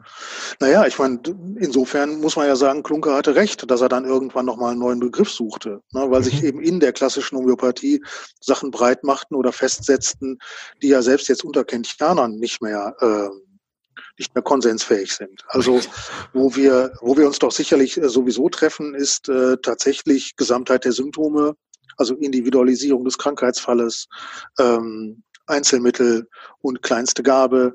Das ist schon alles, äh, da ist ja Konsens auch zwischen den klassischen und genuinen Homöopathen. Wie gesagt, ich finde auch da die, äh, die Trennlinie nicht so scharf. Also das kann man nicht so scharf ziehen. So wie du zum Beispiel offensichtlich mit dem Kenschen Repertorium auf eine gar nicht so kentianische Art arbeitest, indem du dann äh, die allgemeinen Symptome nimmst. Ähm, und äh, mehr oder weniger äh, durch, durchs tägliche Tun äh, eine zunehmend genuine Arbeitsweise entwickelst für dich. Ähm, also ich, ich, glaube, dass, ich glaube, dass der Weg eines jeden Homöopathen mit der Zeit sowieso dahin geht, ne? dass er durch die praktische Erfahrung und durch die Frustration, ähm, insbesondere durch die Frustration, ja, insbesondere dadurch, ja. sich ähm, zu einem besseren Homöopathen entwickeln. Und da geht der Weg immer im Prinzip back to the basics. Ja. Da ist Homöopathie auch wirklich unerbarmlich. Also das war eben der Frust, wo du ihn ansprichst. Das ist ja einfach, ich meine, du kannst so viel reden, du kannst so viel Symptome aufschreiben, du kannst da hierarchisieren, die hin und her schieben, äh, repertorisieren, du kannst ganze Computerprogramme auffahren und das in drei verschiedene Computer eingeben. Am Schluss muss es wirken. Und wenn es das nicht tut, war es falsch. Punkt. so. Und da kennt Homöopathie auch wirklich keinen Pardon. Also, wie oft ich schon dachte, na, aber jetzt habe ich es aber so voll getroffen und dann passiert nichts. Das, soll, das ist wirklich, das sind die Momente, wo man dann eben auch innerlich hoffentlich aufsteht. Ich wünsche das jedem Homöopathen auch, dass er dann sagt, jetzt habe ich dir richtig die Schnauze voll. Ich will jetzt wissen, wie es funktioniert und will sicher verschreiben. Das wäre auch der Titel deines Vortrags in Ottobrunn. Ja. Und, sorry. Und dieses Gefühl, dass du eine Verschreibung, dass du eine gute Verschreibung gemacht hast und was dann nachher rückgespiegelt wird vom Patienten, dass es dem besser geht. Ja. Dieses Gefühl habe ich eben mit dieser Methode deutlich öfter. Entschuldigung mal eben. Beziehungsweise ist falsch. Ich habe nicht das Gefühl häufiger, sondern das ereignet sich häufiger. Es ereignet sich häufiger, dass der Patient oder die Patientin eine gute Rückmeldung macht. Ja. Aber ähm, man muss da immer ein bisschen vorsichtig sein. Ich denke, meine Art, mit Patienten umzugehen, meine Souveränität, die sich mit den Jahren einfach als Therapeut entwickelt, hat natürlich auch einen ganz starken Absolut, ja. Impact und, ähm, und mit welcher Gewissheit ich ein Mittel verordne, ohne das zu sagen. Also nonverbal, aber mhm. äh, oder mit welcher Gewissheit ich da sitze und weiß, wenn ich eine gute Anamnese mache, werde ich auch ein gutes Mittel finden. Mhm. Das ist ja schon in der Anamnese eine andere ähm, Atmosphäre, als wenn ich äh, in der Anamnese völlig unsicher bin, ob ich jemals hier irgendetwas erreichen kann oder irgendwas finde und die ganze Zeit nur denke, bis jetzt habe ich überhaupt keine Idee, der erzählt schon seit zwei Stunden und ich habe null Plan. Ja. Und das Gute ist, ich, ich habe mittlerweile auch immer null Plan. Also wenn er da zwei Stunden erzählt, habe ich keine, ich mache mir null Gedanken darüber, was das für Mittel sein könnte. Es sei denn natürlich, mir erzählt dann einer ständig was von irgendwelchen heißen Fußsohlen, die ja nachts rausgestreckt werden und roten Körperöffnungen. Aber dann kann ich auch nicht dran vorbei. Aber, aber im Normalfall ähm, versuche ich tatsächlich, mich ganz mit dem Patienten hier hinzusetzen und ganz in diesem Gespräch und bei dem Patienten zu sein und mich danach darum zu kümmern, welches Mittel es sein kann. Und ich werde so oft überrascht also von dem Ergebnis der Analyse. Ähm, und ähm, auch das ähm, hat mich total entspannt und entlastet. Ja, super. Ja? Ähm, und das kann ich jedem nur raten. Also tatsächlich die Anamnesesituation nicht zu verbinden schon mit so einer Parallelanalyse. Mhm. Und da ist einfach hilfreich, wenn du nicht viel Bilder im Kopf hast. Ne? Ja. Ähm, das ist eh ein Punkt, wo ich ein bisschen drauf eingehen wollte, aber du hast es eigentlich schon gesagt, dass ich bemerkt habe, dass ja auch ein großer, also du kannst ja nur eine vernünftige Analyse machen, wenn du auch eine gute Fallaufnahme hast. Wenn der Patient keine Symptome ausdifferenzieren kann, dann ist man ja irgendwie gezwungen, als Homöopath so halb zu raten oder zu sagen, sorry, ich kann Ihnen gar nicht helfen. Das sind zwei Optionen, die ich dann oft habe. Ich habe glücklicherweise jemanden, der mit mir Supervision macht. So kann ich dem die Fälle dann noch bringen, so als letzte Möglichkeit. Ähm, aber muss man jetzt, vielleicht kannst du das nochmal auf den Punkt bringen, muss man denn für die genuine Homöopathie auch eine spezielle Art der Fallaufnahme berücksichtigen? Oder kann man das, kann man nachher die Analyse mit jeder Form der Anamnese machen? Ich denke, du kannst die Analyse schon mit jeder Form der Anamnese machen, ähm, wobei man sich aber anders fokussiert. Mhm. Und ähm, ich habe, als das losging mit dem therapeutischen Taschenbuch, das war ja im Prinzip der, der Beginn der genuinen Arbeit. Das war irgendwann 93, 94. Mhm. Als der Bernhard Möller als erster mit einigen Seminaren um die Ecke kam und dann auch direkt für uns eins gemacht hat und dann stiegen wir da ein und dann war das ziemlich früh schon Thema. Und ähm, dann neigte man damals dazu, äh, ganz bestimmte Fragen nicht mehr zu stellen, in ganz bestimmte Bereiche nicht mehr vorzudringen, weil man wusste, da, da, da finde ich nichts, was ich verwerten kann. Ja. Also zum Beispiel ähm, frage ich, habe ich dann ewig nicht gefragt nach den Hobbys meiner Patienten, nach irgendwelchen Vorlieben oder nach irgendwelchen Persönlichkeitsstrukturen. Das hat mich alles überhaupt nicht mehr interessiert. Und dann war ich in einer halben Stunde, dreiviertel Stunde mit der Anamnese durch und ich hatte tatsächlich auch ähm, Informationen, die ich verarbeiten konnte. Mhm. Das war dann nur nicht gut in Bezug auf die Compliance. Ja. ja weil die Patienten sich dann natürlich dann äh, vielleicht auch nicht genug äh, aufgehoben fühlt. Mhm. Mittlerweile dauern meine Anamnesen fast wieder so lange wie früher. Also durchaus auch mal zwei Stunden, weil ich einfach wissen will, wie der tickt. Weil ich wissen will, ähm, ähm, wie glücklich oder wenig glücklich jemand ist. Das hat aber äh, auf meine homöopathische Arbeit überhaupt gar keinen Einfluss. Wohl aber auf meine Gesprächsführung und auch darauf, wie ich dann beim nächsten Mal am Telefon mit dem wonach ich frage, wie ja. es denn geht und so weiter. Also ähm, das ist aber natürlich zu Beginn nicht so nicht so leicht, das zu trennen voneinander. Deswegen war das ganz gut, sich da zu fokussieren. Aber du ähm, du, du, du, wenn du irgendwann in etwa weißt, was die Materia Medica bietet, und es geht ja nur darum, also ich meine, mhm. etwas zu erfragen, was es in der Materia Medica nicht gibt, hat für die Compliance zwar Sinn und auch für den Fallverlauf, für die Verlaufsbeurteilung, weil wenn es pathologisch ist, muss es weg. Aber wenn ich es in der Materia Medica nicht abbilden kann, dann nutzt es mir weniger. Korrekt, ja. Und ähm, wir arbeiten ja überwiegend mit der Primärmateria Medica, das heißt mit den Prüfungstexten und relativ wenig mit klinischen äh, Symptomen. Das ist vielleicht noch ein Aspekt, den wir nachher besprechen sollten. Und ähm, dann weiß ich halt, was in der Prüfung auftreten kann und was nicht. Ja. Und dann erfrage ich das speziell. Das heißt, äh, was mich immer interessiert und was auch bei Bönninghausen im Taschenbuch sehr gut abgebildet ist und gut verwendbar ist, nochmal auch im Sinne von, für die, die das schon mal gehört haben, Polaritäten oder möglichen Widersprüchen und Kontraindikationen sind die Modalitäten der, der Beschwerden. Absolut, und, ja. Ähm, deswegen lege ich, lege ich da einen großen Wert drauf Ja. und frage die tatsächlich durch. Ja. Das heißt ja oft, dass man in der Homöopathie keine Suggestivfragen und keine Entscheidungsfragen stellen darf. Das stimmt auch. Ja. Aber wenn der Patient nichts sagt zu den Korrekt. Modalitäten oder das Wort nicht kennt oder nicht versteht, was Ja. ich will, dann muss ich dem ein paar Beispiele geben. Absolut. Und, ähm, und wenn er dann sagt, ja genau das, so ist es, das darf ich nicht, dann wird das alles ganz furchtbar, dann habe ich meine Antwort. Und die brauche ich. Und äh, wenn der mir nicht, ähm, nicht genau sagen kann, wie sich sein Schmerz anfühlt, und da sind viele Patienten heute ja nicht zu in der Lage, Ja, absolut. Ja. Oder sagen es bei der Anamnese so und bei der Folgeanamnese ist dann aus dem Ziehen plötzlich ein Drücken geworden und dann behaupten die noch, das sei aber doch immer ein Drücken gewesen. Ja. Ähm, dann, äh, also aus dem Grund sind die Modalitäten, die sind ja auch schön objektivierbar. Ja. Wir hatten mal in der Supervision ein Kind mit Husten und es war im Winter, tiefer Winter, eiskalt draußen. Und dann haben wir gefragt, wie das denn draußen mit, dem, mit der kalten Luft sei, mit dem Husten und dem Kind. Dann hat die Mutter gesagt, das weiß ich nicht. Dann haben wir gesagt, aber Sie sind doch von zu Hause hingefahren, da war das Kind doch draußen. Und dann hat die Mutter gesagt, ich gehe doch mit dem Kind nicht bei den Temperaturen raus. Mein Mann hat den Wagen vorgeheizt, hat den vor die Tür gefahren und ich bin direkt mit dem Kind da rein und hier direkt vor der Haustür wieder raus. Dann haben wir es auf den Balkon geschickt, wogegen sie zunächst protestierte. Aber es zeigte sich dann halt, dass kalte Luft den Husten beruhigte und so weiter. Also das heißt, du kannst ja relativ oft Modalitäten auch einfach ausprobieren und das ist super zuverlässig und äh, unterliegt dann nicht mehr der Tagesform oder der Einschätzung oder Ja. der sprachlichen Fähigkeiten dann deiner Patienten. Korrekt, ja. Also darauf fokussiere ich mich in der Anamnese schon. Insofern eine Frage, ob die anders ist als eine Anamnese nach klassischer Homöopathie. Also sie ist anders als meine Anamnese früher. Mhm.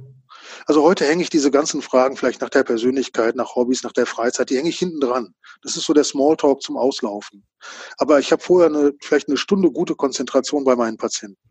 Und die brauche ich, damit die mir sagen, was sie haben, seit wann sie das haben, wie sich das anfühlt, was bessert, was verschlechtert und um das alles zu sammeln. Und deswegen ist das auch erstmal mein Fokus. Und insofern hat sich das schon geändert. Ja. Oder insofern ist es vielleicht auch anders. Also wenn ich jetzt meine, es gäbe eine zentrale Warnidee oder äh, sowas, dann würde ich sicherlich anders fragen. Mhm. Sehr interessant. Ähm, von der genuinen Homöopathie, was müssen wir noch besprechen? Du hast vorhin was gesagt, was wir noch machen, aber was wäre noch Mhm. essentiell, um das Also essentiell, Kennenzulernen, find- alle essentiell, Aspekte? essentiell finde ich vielleicht noch äh, unseren Blick auf die Materia Medica. Mhm, ja, gern. Da Ich hatte ich eh noch eine Frage zu. Vielleicht stelle ich erst die. Vielleicht ist es genau das, was du auch gleich sagen willst. Du hast vorhin gesagt, was der Genius einer Arznei ist. Mhm. Genau. Wo, wo kann man den denn lesen? Den kannst du, im, also äh, als Bönninghausen sein therapeutisches Taschenbuch schrieb, dann hat er vorne, hat er vorne auf den Titel geschrieben, dass es zum, äh, zum äh, für die Fallanalyse eine Rolle spielt, aber auch zum Studium der Arzneimittellehre, Mhm. weil er mit den äh, mit der Graduierung, die er da angebracht hat, beabsichtigte, die Genius-Symptome der Arzneien zu kennzeichnen. Ob ihm das so gut gelungen ist, ist die nächste Frage. Aber das Grundverständnis ist zunächst mal, ähm, dass ähm, eine, ein, ein Symptom, das sich in einer Prüfung mehrfach zeigt, das mehrere Prüfer äh, äh, gezeigt haben, äh, dass das natürlich erstmal ein sicheres, eine sichere Wirkung der Arznei ist. Das ist ja mal das eine. Und das zweite eben, wenn das nicht alle anderen Mittel auch zeigen, ist es eben auch charakteristisch für diese Arznei. Jetzt gibt es aber sehr komplexe Einzelsymptome in den Prüfungen nicht, die diese Kriterien erfüllen. Denn die tauchen höchstens einmal auf. Und ähm, da sagt dann Bönninghausen auch dazu, dass ein Symptom, es kann so vollständig sein, wie es will, niemals die Charakteristik des, der Arznei ausdrücken kann. Das heißt, ich muss äh, jedes Symptom mit einer Modalität daraufhin überprüfen, ob diese Modalität in der Prüfung auch noch bei anderen Symptomen vorkommt und die modalisiert und muss dann vielleicht noch darauf achten, ob das andere Beschwerden sind, also nicht immer nur ein Ziehen oder so, schon vielleicht auch mal ein Drücken, das durch Reiben besser wird oder ein Jucken. Mhm. Und dass es verschiedene Gewebe betrifft und dass es nicht nur ein Prüfer war, der dieses, äh, diese Modalität empfand und so weiter. Also je häufiger das auftritt, je mehr es sich durchzieht, umso sicherer ist dieses, diese Wirkung der Arznei. Und sie ist dann der Genius der Arznei, wenn du so willst, wenn eben zudem nicht das auch von allen Mitteln, allen anderen Mitteln gedeckt wird, weil dann nutzt es ja leider gar nichts. Ja. Und ähm, das war so ein bisschen das Verständnis, oder das war das Verständnis von Genius bei, bei Bönninghaus. Mhm. Er hat aber durchaus auch äh, auffallende Einzelsymptome berücksichtigt, ja. wenn die sich in der Klinik bestätigten. Mhm. Aber er hatte für die einen besonderen Ausdruck und den finde ich extrem gelungen. Er nannte die Goldkörner. und Goldkörner äh, haben ja zwei Eigenschaften. Die eine ist, sind unheimlich wertvoll und die andere ist, sie sind unheimlich selten. Mhm. Und ähm, also, dass ein, dass ein solches Einzelsymptom dir mal den Fall öffnet und sich dann bei dem bei Materia Medica Vergleich zeigt, dass es wirklich das passende Mittel ist, das kommt ja so oft nicht vor. Nein. Äh, und ich habe das aber, ich habe aber früher gedacht, dass ein Fall so gelöst werden muss. Hm, ja. Und das hat mir natürlich die Praxis extrem erschwert. Absolut, und ja. andererseits total erleichtert, als ich das dann anders, anders sah. Äh, was ich mittlerweile denke von den, äh, von den Arzneimittelprüfungen ist, also früher dachte ich auch, dass die Arzneimittelprüfungen extrem zuverlässig sind von Hahnemann. Mhm. Beobachtet extrem zuverlässig. Äh, und Hahnemann schreibt ja selber auch, dass er die, die Symptome, von denen er sich nicht sicher ist, ob die jetzt von der Arznei kamen oder nicht, die habe er eingeklammert. Und wenn er das nicht gemacht hat, war er sich halt sicher. Aber ähm, wir haben mittlerweile in den, in den letzten 20 Jahren selber Prüfungen durchgeführt, in einer mhm. auch größeren Gruppe. Und ich denke, dass ähm, die äh, spezielle Situation der Arzneimittelprüfung natürlich dazu führt, dass du Veränderungen wahrnimmst. Ja. Ob die aber von der Arznei kommen oder nicht, das ist extrem schwer zu sagen. Und ob ja. nicht auch Hahnemann relativ viele Symptome da reingeflossen sind, die mit dem mit der Mittelwirkung gar nichts zu tun hatte, das wissen wir auch nicht. Das heißt, ähm, also wenn wir jetzt von genuiner Homöopathie sprechen, heißt es ja oft, ja, Hahnemann und so weiter und so weiter. Der ist aber überhaupt nicht sakrosant. Ich sehe sehr viel mehr Verehrung für Hahnemann und unkritische Verehrung für Hahnemann äh, in der klassischen Homöopathie, also bei den Indern und bei den Kentianern und so weiter. Wir schauen da sehr genau hin. Und Hahnemann war durchaus, mh, hm, sagen wir mal, bei der Erstellung seiner Materia Medica nicht so genau, wie er das vorgibt. Und ähm, wenn er wenn er etwa toxikologische Berichte benutzt hat, dann hat er nicht immer korrekt übersetzt. Das ist schon mal das eine. Ähm, das zweite ist tatsächlich die Frage, in welchem Maß man sowas überhaupt verwenden darf. Ne? Wenn wir uns heute Arsen angucken, das, was wir von Arsen wissen, sind Giftwirkungen. Ne? Und die Nachprüfungen, die es von Arsen gibt in hohen Potenzen, die haben alles gemacht, nur nicht so eine Unruhe und so ein Durchfall und so ein Erbrechen und solche Ängste und so weiter. Das fehlt komplett. Ähm, das ist das eine. Das andere ist, dass äh, Hahnemann, äh, als er aus Leipzig weg musste, weil er ja da quasi, äh, er durfte da nicht mehr selbst dispensieren und ist dann nach Köthen gegangen und war dann aber von jetzt auf gleich seine komplette Prüfergruppe los. Die ganzen Ärzte und seine Studenten, die da mit ihm geprüft hatten, die waren weg. Und er hatte niemanden mehr, der für ihn prüfen wollte. Und er hat dann offensichtlich an seinen Patienten Prüfungen durchgeführt. Und ganz offensichtlich wussten die das auch nicht. Äh, die waren aber nun mal krank. Und er hat ja auch relativ in relativ großem Umfang äh, Symptome von seinen Patienten genommen, wenn die Symptome entwickelten nach der Gabe einer Arznei. Ähm, auch das ist ja, sagen wir mal, nicht gerade eine reine Quelle. Ja. Und wenn eine Patientin äh, Sepia bekommen hat, und zwar zu Heilzwecken, nicht zu Prüfungszwecken, die hatte eine, hatte eine Symptomatik bekommen, Sepia, und entwickelte dann daraufhin diesen gelben, äh, diese gelbe Verfärbung über, Nasen, über der Nasenwurzel, dieser gelbe ja. Nasen, Sepia kennt jeder Homöopath, gesehen hat den vermutlich noch keiner oder kaum jemand. Und wenn du jetzt weißt, woher das Symptom kommt, dann kannst du dir auch denken, wieso. Das kam von einer Patientin, der Hahnemann Sepia gegeben hat, die war aber schwanger. Und ähm, äh, damit hat die also vermutlich so eine, so eine äh, reversible Hautverfärbung entwickelt, so ein Chloasma utorinum. Und die hatte auch mehrere von diesen gelben Flecken. Insofern ist höchst fraglich, ob die, ob die mit dem Sepia zusammenhängen oder nicht. Das heißt, gerade die, gerade in der genuinen Homöopathie schauen wir besonders kritisch auf die Prüfung. Und ähm, da gilt dann der Grundsatz, einmal ist keinmal. Das heißt, ein Symptom, das einmal auftritt oder eine Modalität, die einmal auftritt, heißt erstmal gar nichts. Und äh, für uns sind sichere Symptome oder sichere, sichere Zeichen, das sind dann Symptomanteile, äh, erst dann sicher, wenn sie mehrfach auftreten. Wenn es ganz oft an der linken Schläfe zu Beschwerden kommt, dann ist die linke Schläfe eine charakteristische oder Genius-Lokalisation für diese Arznei. Ja. Hast du Lust vielleicht, dass wir eine konkrete Arznei machen, die die Leute kennen? Ich habe im Podcast schon mehrmals äh, gesprochen über Arnika zum Beispiel. Ganz schlechtes Beispiel. Okay. Äh, weil, aber interessant, weil wir haben, wir haben unter anderem auch, auch Arnika geprüft. Wir haben, ich habe ja erzählt, dass wir Arzneimittelprüfungen gemacht mhm. haben. Und ähm, Das Ziel unserer Prüfung war, anhand unseres Prüfungsergebnisses das Mittel zu erkennen. Ja. Und nach meiner tiefen Überzeugung muss das gelingen.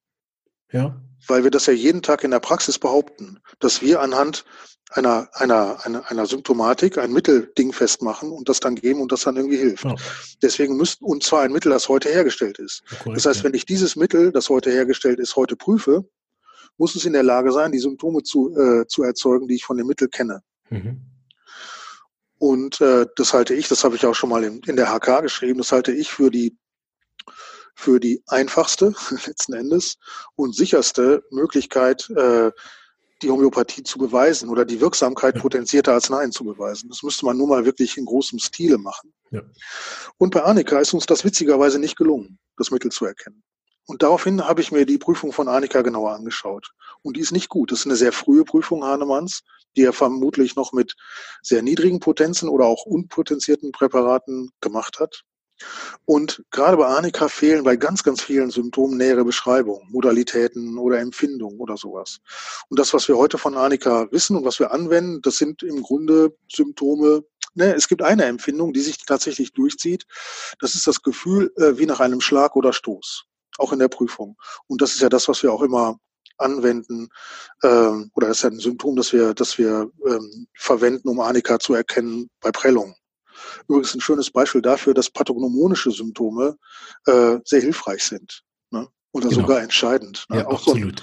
auch so eine Geschichte, die ich mir erst vom Hals schaffen musste, äh, weil ich das ist ja, das ist ja ein eigener Analyseschritt. Absolut, ja. Ne? Der fällt komplett weg, interessiert mich überhaupt nicht mehr in der Analyse. Aber nur so by the way. Aber ähm, ich glaube, dass das der Grund dafür war, dass wir Arnika in der Hochpotenzprüfung, wir haben das in der C30 geprüft, äh, nicht erkennen konnten. Mhm. Vielleicht ist das ein Aspekt. Erkannt haben wir dafür Euphorbium. Völlig irre. Beziehungsweise einer unserer Kollegen hat es erkannt. Und das ist für mich ein Phänomen, das bis heute so prägend Ja. ist. Ich habe auch sowas erlebt. Äh, die erste Schule, die ich gemacht habe, war in Berlin. Da war ich ja noch im Abitur und habe das eigentlich so aus Fun nebenbei gemacht bei der Anneliese Obermann. Mhm. Und da war ich jetzt letztens mal wieder da, einfach aus äh, nostalgischen Gefühlen und weil ich sie extrem gern habe und sie immer noch als äh, meine homöopathische Mama, so, die, sie hat mich auf die Welt gebracht mit dem Thema, war ich mal wieder da und die hätten nämlich gerade in dem kleinen Rahmen eine Prüfung gemacht. Dann nehmen die das ein oder tragen das mit sich rum oder wie auch immer und wissen aber nicht, was sie bekommen. So nur Anneliese wusste das, oder? Und dann hat sie alle zur Sache zusammengetragen und dann haben sie die halt alle aufgeschrieben vorne und ich war gar nicht darauf vorbereitet. Hat sie gesagt, so Marvin, welches Mittel haben die denn jetzt geprüft? Und ich saß dann so und dachte, okay, Moment, ich hab, war gar nicht so anwesend, ich war so fasziniert von dem, was die alle so wahrgenommen haben. Die eine hat vor allen Dingen auf dem Gemüt reagiert, die andere hatte ganz starke Allgemeinsymptome. Bei der dritten ist da der Arbeitsverhältnis explodiert, die haben da alles mit reingenommen, was irgendwie neu war, oder?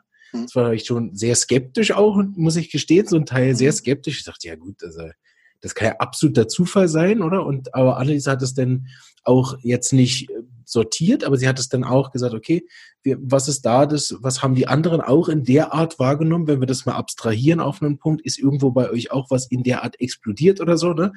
Und er hat das dann so vorsortiert und dann habe ich das drauf geguckt und gesagt, ja gut, also ich habe jetzt keine Ahnung, ob ich die Arznei überhaupt kenne, aber von dem, was ich da lese, würde ich sagen, das Apis.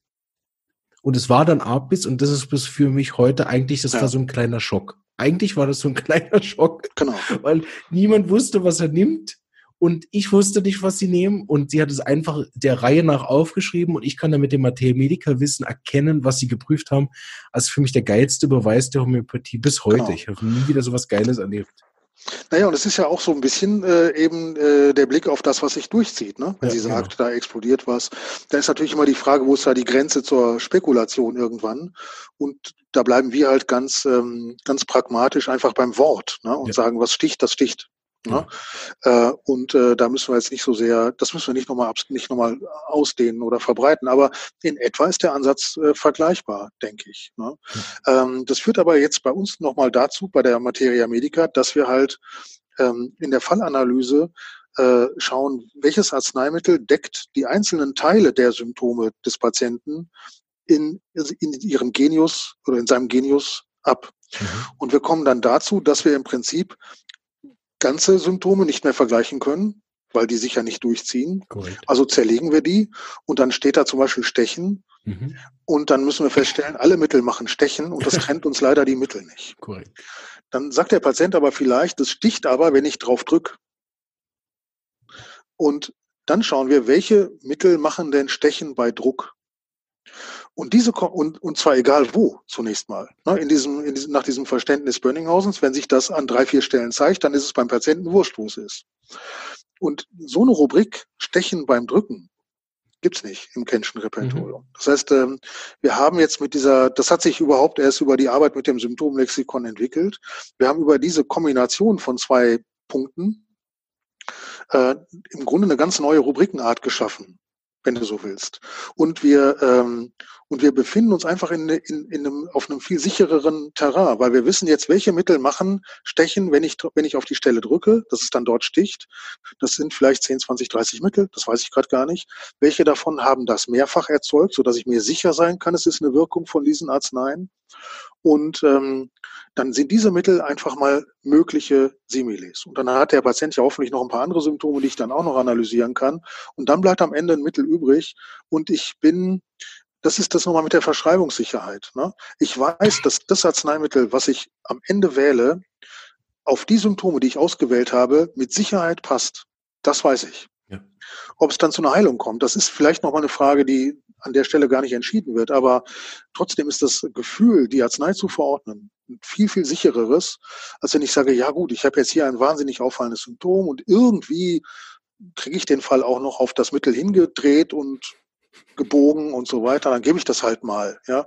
Oder ich mache mir miasmatische Überlegungen und sage dann, naja, aber das kann ich doch nicht geben, das ist doch für das Miasma oder für dieses Miasma gar nicht passend, wobei ja gar keiner so genau weiß, welche Symptome jetzt zu welchem Miasma eigentlich gehören. Und das sind auch Überlegungen, die ich gar nicht mehr mache oder mir nicht, äh, mir nicht mache. Und ähm, ja, also ich kann immer nur wieder sagen, die meisten, die allermeisten Entwicklungsschritte haben mich entspannt. Super. Also sagt mir mein Chef auch immer, der hat ja 20 Jahre Vorsprung, der sagt, in seinen Anamnese macht das eigentlich nur noch blub.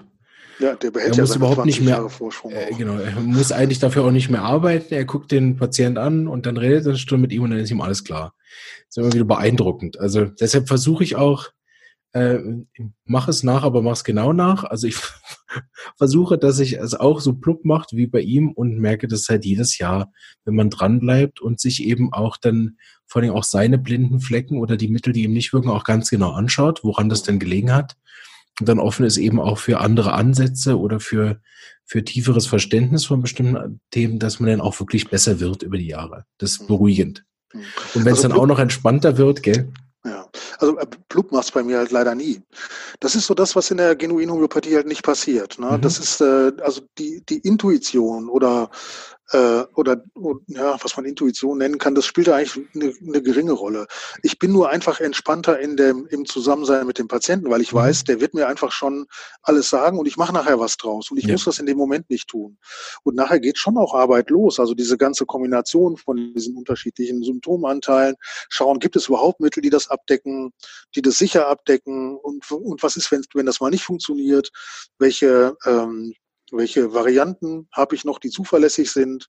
Und dann habe ich mir halt so eine, äh, eine Struktur äh, geschaffen, die von, den, von der zuverlässigsten Analyse in Bezug auf die Werkzeuge dann irgendwann auch mal zu Werkzeugen geht, die vielleicht nicht ganz so zuverlässig sind, aber doch mhm. kompatibel. Und dann schaue ich natürlich ins Kensche Repertorium oder arbeite gerne nach Boga mit der General äh, Analysis. Ähm, aber eben erst, wenn das anders nicht mehr geht. Ja. Aber es macht leider nie Plop. Ja, das ist natürlich auch, was du hast es vorhin gesagt, ne? dass ihr, dass ihr diese Parallele, also während ich frage, parallel das schon wie mitläuft, oder? Dass ihr das nicht mehr macht. Und das ist sicherlich bis heu, also bis jetzt von dem Gespräch der, eigentlich der einzige Unterschied, den ich feststellen kann. Also der Rest von der Analyse machen wir halt mit anderen Werkzeugen, aber die könnte ich jetzt kaum Unterschied finden, dass wir zum Beispiel sagen, wenn, wenn eine Modalität nicht gehäuft auftritt, ist sie nicht allgemein, dann nehmen wir sie nicht. Das hat halt mit unserer Hierarchisierung zu tun, oder? Nee, nee, also beim, da dürfen wir jetzt nicht die Materia Medica und das Studium der Materia Medica verwechseln mit der Anamnese.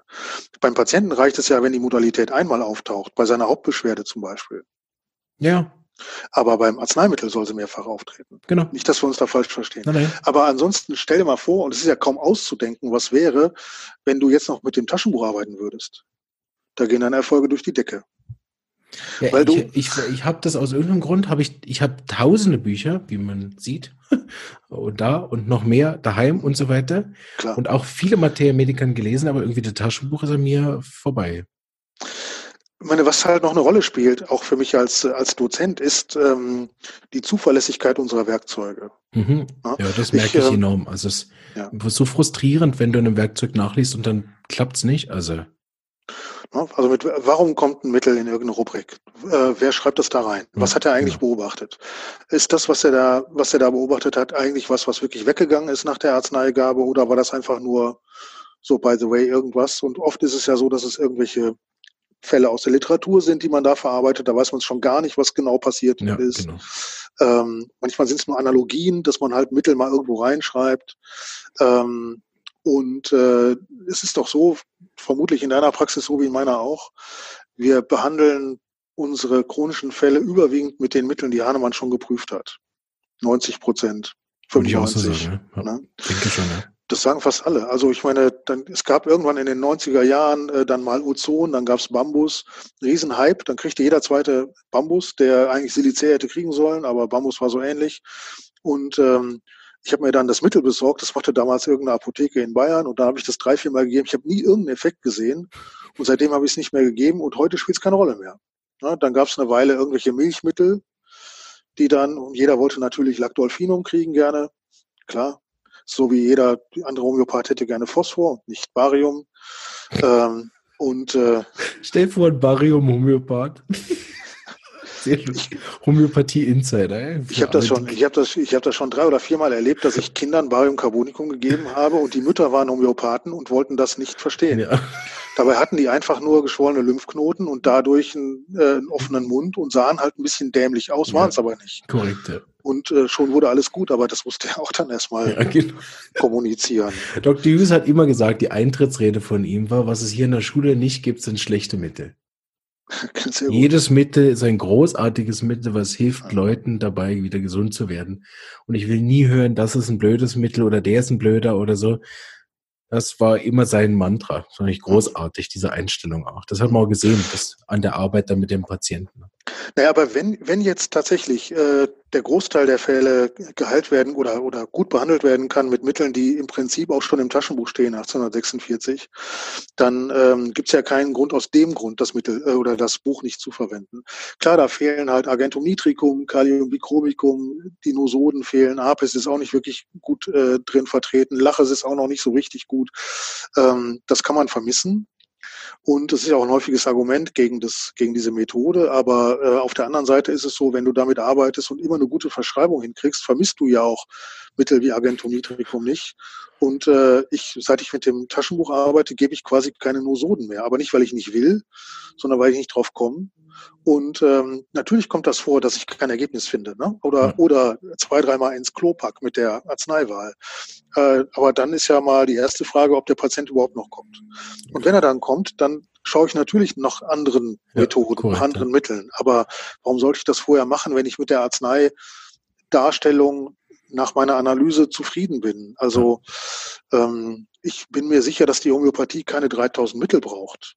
Na, die ist nicht exponentiell so viel erfolgreicher geworden in der Zeit durch diese neuen Prüfungen. Und eben, wie gesagt, nach wie vor sind die klassischen Mittel Hahnemanns ähm, die Mittel, die wir am allerhäufigsten verschreiben. Das ist halt oft eine Frage von den Studenten. Ne? Das hattest du ja vorhin auch gesagt, wenn wir halt merken, okay, der Patient bringt jetzt 30 Symptome und äh, am Schluss ist es halt so, dass ich, dass ich kein Mittel finde, was jetzt alle diese 30 Symptome abdeckt, ne? möglichst. Dann, keine Ahnung, vielleicht habe ich noch durch die Analyse ein paar ähm, reduziert, weggenommen, dass ich sage, okay, jetzt sind jetzt drei, vier, fünf, zehn Wert Wahlanzeigende Symptome, aber auch da finde ich kein Mittel, was mit meinen Werkzeugen alles abdeckt. Und dann lässt ja, also meine ganzen Lehrer machen das dann so, die lassen dann halt einfach sagen, ja komm, in dem Fall kannst du die Unruhe knicken, weil, ne, die machen dann irgendeine Begründung, verschreiben, es wirkt. So. Und als Student sitzt dann da und denkst, äh, okay, jetzt habe ich mir das mühsam angelernte Symptom, jetzt ist es dann doch wieder nicht wichtig und irgendwann grillt's denen den Kopf, oder? Und die intelligenten Studenten unter denen, zu denen ich damals mich auch gezählt habe, die haben dann diese Fragestellung gesagt, ja, aber vielleicht gibt's ja ein Mittel zwischen Arnika und dem Mittel, was denn genau diese zehn Symptome abdeckt. Man muss es halt nur noch prüfen und finden. Und ich sagte, ja, viel Spaß. also, genau. wenn du es gefunden hast, sag mir doch Bescheid.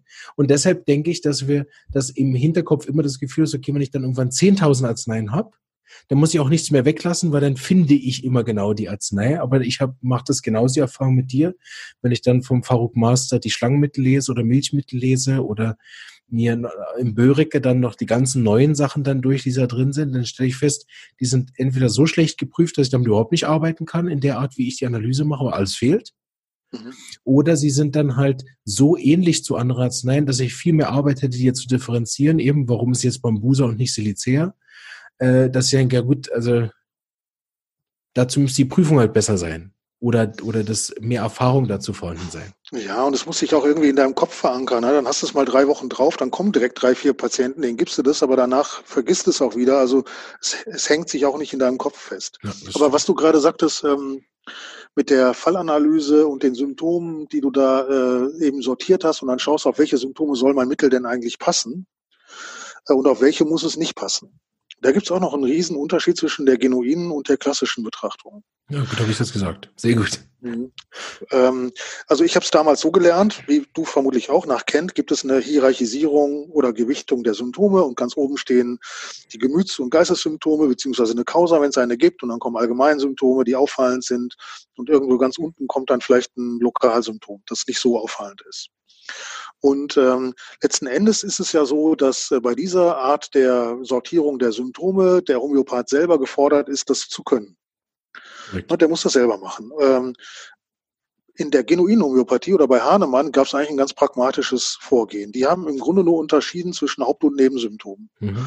Und das Hauptsymptom war immer das, weswegen jemand kommt. Beziehungsweise, wenn man das genauer fassen will, also das am hauptsächlichen und am schlimmsten äh, Leiden verursachende Symptom, das Symptom, das in Behandlung treibt. Und alles an, und dieses Symptom wirft auch sozusagen erstmal einen zeitlichen Anker. Das heißt, wenn das seit 20 Jahren besteht, dann wird auch erstmal diese, diese Entwicklung seit 20 Jahren angeschaut und Symptome, die sich in diesem Zeitraum noch dazu gezeigt haben, aber nicht so schlimm sind wie das Hauptsymptom, werden dann unter der Nebensymptomatik gelistet. Mhm. Und ähm, die Sortierung oder Gewichtung, wenn man so sagen will, äh, wird dann so vorgenommen, dass zunächst das Hauptsymptom angeschaut wird mit den Modalitäten, die häufig am ehesten Hinweise äh, bringen, dann mit den Empfindungen und zum Schluss mit den Lokalisationen. Zum Schluss mit den Lokalisationen deswegen, weil wir ja wissen, wenn sich was durchzieht durch den Körper, ist die Lokalisation nicht mehr ganz so entscheidend. Äh, und die Empfindung vielleicht oft auch nicht so wichtig, weil unsere Patienten zunehmend Schwierigkeiten haben, die gut zu benennen. Und nach dem Hauptsymptom wird die Nebensymptomatik sortiert. Man, das macht man jetzt nicht so wahnsinnig streng. Wenn ein Nebensymptom eine tolle Modalität hat, dann schaue ich ihn natürlich auch ein bisschen prominenter an. Aber es gibt diese es gibt diese Hierarchie nicht von, äh, von Symptomen, die per se wichtiger sind, weil sie dem Gemüt entspringen zum Beispiel. Gemütssymptome sind in der genuinen Homöopathie meistens Nebensymptome, mhm. weil die Patienten die auch noch entwickelt haben. Ne, seitdem sind sie vielleicht ähm, nicht mehr so gesellschaftsfähig oder nicht mehr so gerne in Gesellschaft, aber deswegen würden die sich nie behandeln lassen. Und deswegen ist eine Abneigung gegen Gesellschaft und ein Verlangen nach Alleinsein eher eine Nebensymptomatik, während die Migräne das eigentliche Hauptleiden äh, die äh, Hauptsymptomatik bildet. Das heißt, wir hätten also hier auch noch im Unterschied ganz unterschiedliche, ganz verschiedene äh, Gewichtungen und damit würde vielleicht der genuine Homöopath sagen, naja, wenn das Hauptsymptom gut abgebildet ist von meinem Mittel, dann ist mir das wichtiger als irgendeine Nebensymptomatik. Wobei ich jetzt nicht sagen will, dass man nur auf ein Einzelsymptom verschreiben soll. Das ist natürlich auch in der genuinen Homöopathie nicht so. Ja. Aber in der klassischen Homöopathie kam das ja durchaus schon mal vor, dass man ein, ein Symptom wichtiger findet, das vielleicht für den Patienten nicht so wichtig ist. Ne?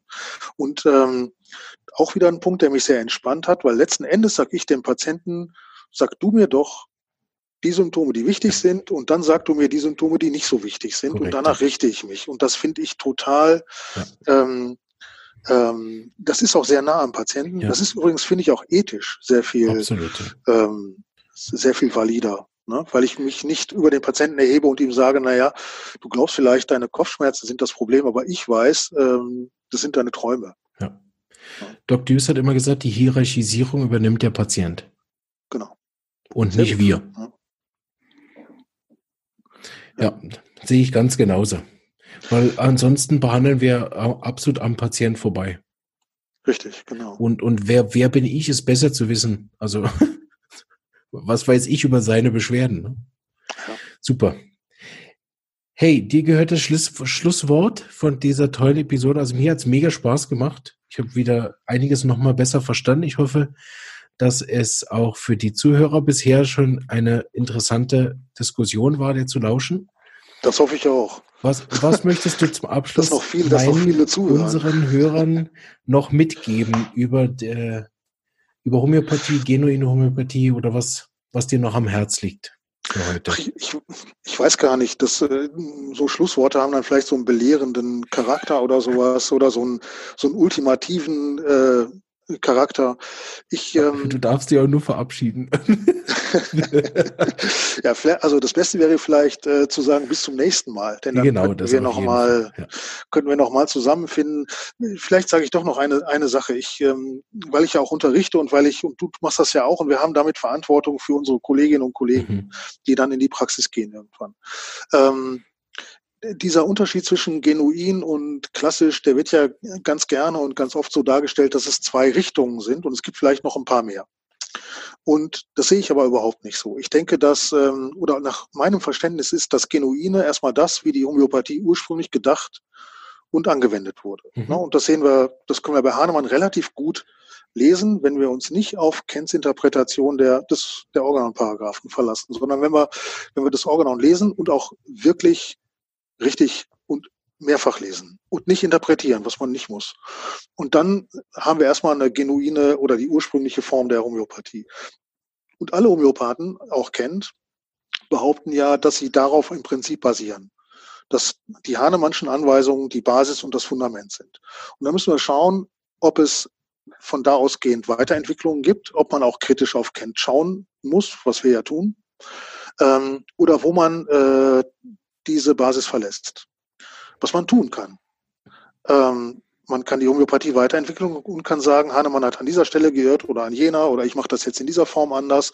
Man muss das aber genau benennen und man muss auch genau die Bruchstelle zeigen, wo es in eine andere Richtung geht.